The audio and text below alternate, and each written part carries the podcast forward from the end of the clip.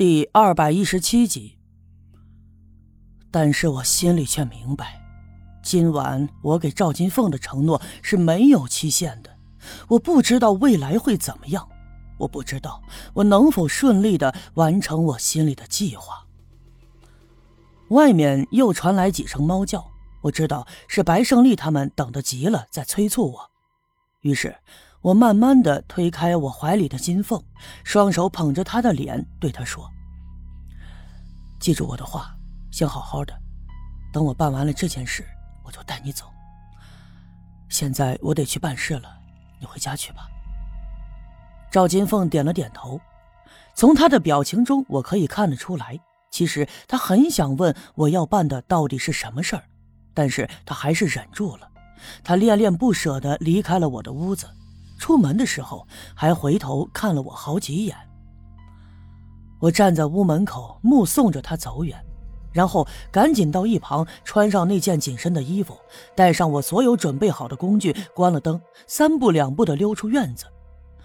就在院子西面的墙角，果然蹲着两个人，是白胜利和刘耀宗。看见我出来了，白胜利一把把我拽到了他的身旁，小声的埋怨道。哎呀，我说小叶兄弟，你咋一遇见女色就把咱们的正事给忘了呀？啊，我眼看着金凤进了院了，我知道你肯定出不来了。要不是我学了几声猫叫啊，恐怕你把咱们这事儿都忘在脑后了吧？哎呦，赶紧的吧，这时间不早了。我没有功夫跟他争辩，于是我们一转身，顺着屋子后面苞米地边的小路，朝着王革命的家走。夜色暗淡，我们没有点手电。不过村里的一草一木，大家伙都熟悉，就算是闭着眼睛摸，也能准准确确的摸到王革命家的院子后面。眼前的王革命家呀，早已变成了一片废墟。提着鼻子去闻，还能清楚的闻到大火过后焦糊的味道。他们家的院墙低矮，前两天救火的时候，匆忙中人们翻来翻去的，有两处已经坍塌了。我们蹲在院墙后面，四外的张望了一阵，确定了附近的确没有人以后，这才慢慢的溜进了院子。现在呢，已经过了十二点了，大多数的村民早已经进入了梦乡，即便是那些在赵村长家帮忙的人，也早都回家休息去了。而王革命家左右的邻居家的院子里，也是一片漆黑，十分的安静。这正是我们行动的最好时候。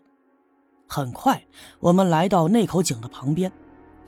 前两天，人们把王革命从里面救出来以后，就担心谁家淘气的孩子跑到院子里玩，再掉进井里去，就弄来一些大的树枝子放在了井口上面。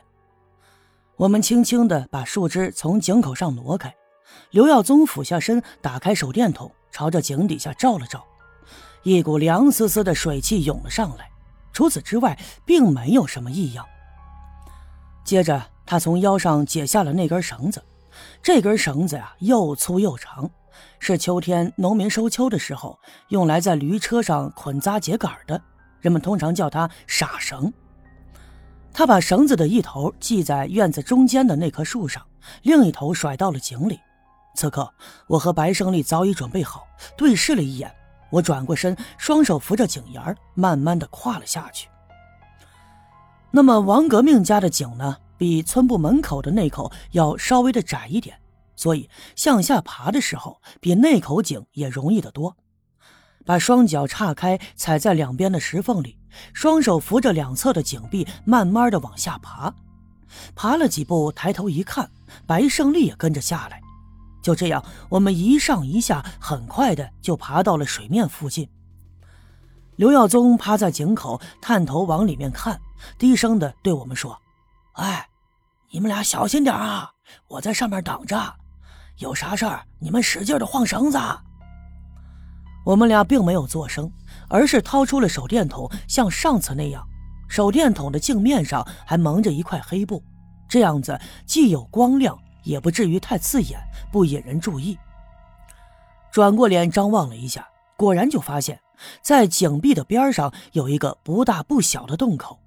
我和白胜利对视了一眼，从怀里掏出那把短刀，把手电筒叼在嘴里，一躬身就钻了进去。刚钻进去，一股潮湿的水汽就迎面扑来，这水汽中隐约的还夹杂着一股烟气的味道。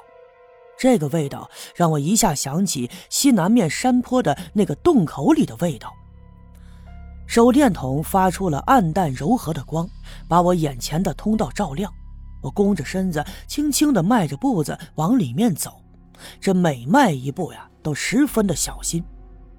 尽管白胜利没遇见过那个黑影子，但是这时候他十分紧张，一改之前吊儿郎当的样子，眉头紧皱，手里紧紧攥着那把短柄的铁锹，就跟在我的后面。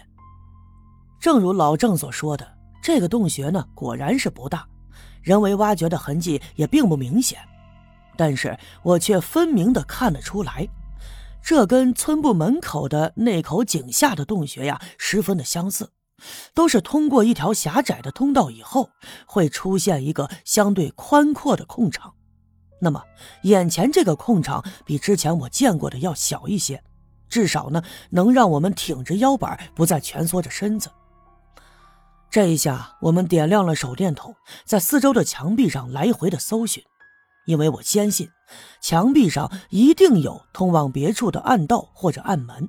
我相信村部门口的那口井下的洞穴里也肯定有，否则的话，那口水井不会突然的坍塌，一定就是那个黑影子担心被我们发现，所以用炸药毁掉了那口井。想到这儿啊，我心里不禁有些紧张，这样的紧张让我感觉特别的意外。